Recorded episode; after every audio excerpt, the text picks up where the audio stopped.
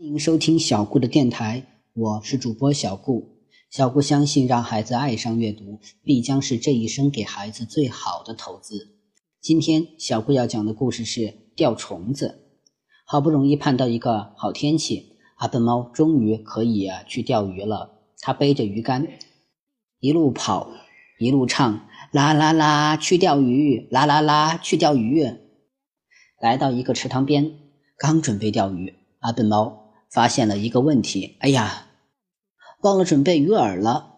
没有鱼饵是没有办法钓鱼的。如果现在回去准备鱼饵，再回到这里，大概就要到傍晚了，肯定钓不成鱼了。怎么办呢？怎么办呢？忽然，阿笨猫想到了一个办法。听说用虫子来做鱼饵也非常棒，可是到哪里去找虫子呢？我先用鱼竿去钓虫子。钓来了虫子，再用虫子做鱼饵去钓鱼。阿笨猫想到了一个好办法。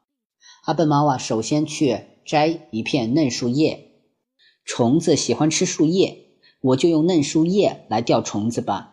阿笨猫把树叶扎在鱼钩上，把鱼钩甩了出去，把杆甩得远一点，钓起来的虫子也会大一点。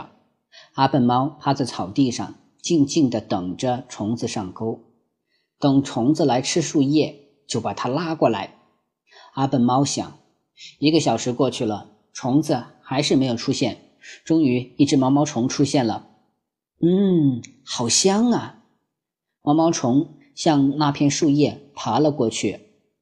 毛毛虫啊，爬到了树叶旁，直流口水。哎呀，好嫩的树叶呀！像这样的树叶，一般只有在树顶上才有，没想到在地上也能看到，真是难得呀！毛毛虫自言自语，然后开始吃树叶。吧唧吧唧，这是毛毛虫吃树叶的声音。这时候，不远处出现了一只螳螂，它的手里拿着两把尖刀。嗯，我闻到了虫子的香味儿。螳螂顺着香味儿去找。发现了吃得正欢的毛毛虫，哎呀，多肥的毛毛虫！螳螂把前腿的屁股擦了擦，举起镰刀状的前腿，正想刺去。就在这个时候，躲在草丛后的阿笨猫开始拉鱼钩，虫子大概已经上钩了吧？他把鱼钩慢慢的拉回来，这样吃着树叶的毛毛虫就被慢慢的拖过来了。螳螂觉得很奇怪，咦？虫子怎么会跑？绳子拉近了，阿笨猫看到毛毛虫躺在叶子上，正吃着树叶。瞧，真有一条虫子！我现在有鱼饵了。阿笨猫啊，刚想去抓虫子，只听跟在后面的螳螂说话了：“好香的虫子，快站住！”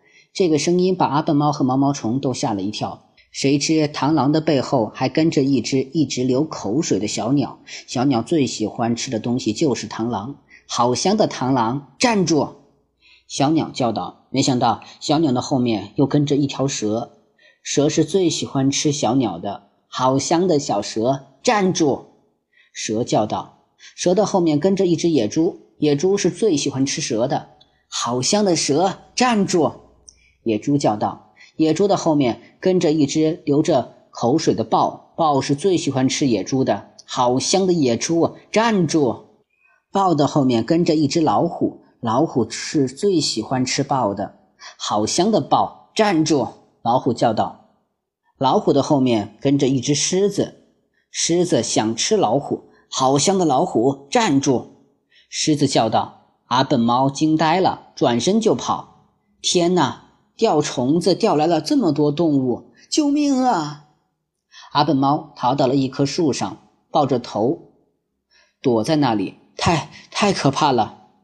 狮子看到池塘，说：“我口渴了，先喝点水吧。”老虎和豹也说：“我也渴了，我也要喝水。”动物们都趴在池塘边喝起水来，他们早忘记自己要追的动物了。好渴，好渴！连蛇和小鸟也叫了起来。动物们都喝饱了水，忘记肚子饿了。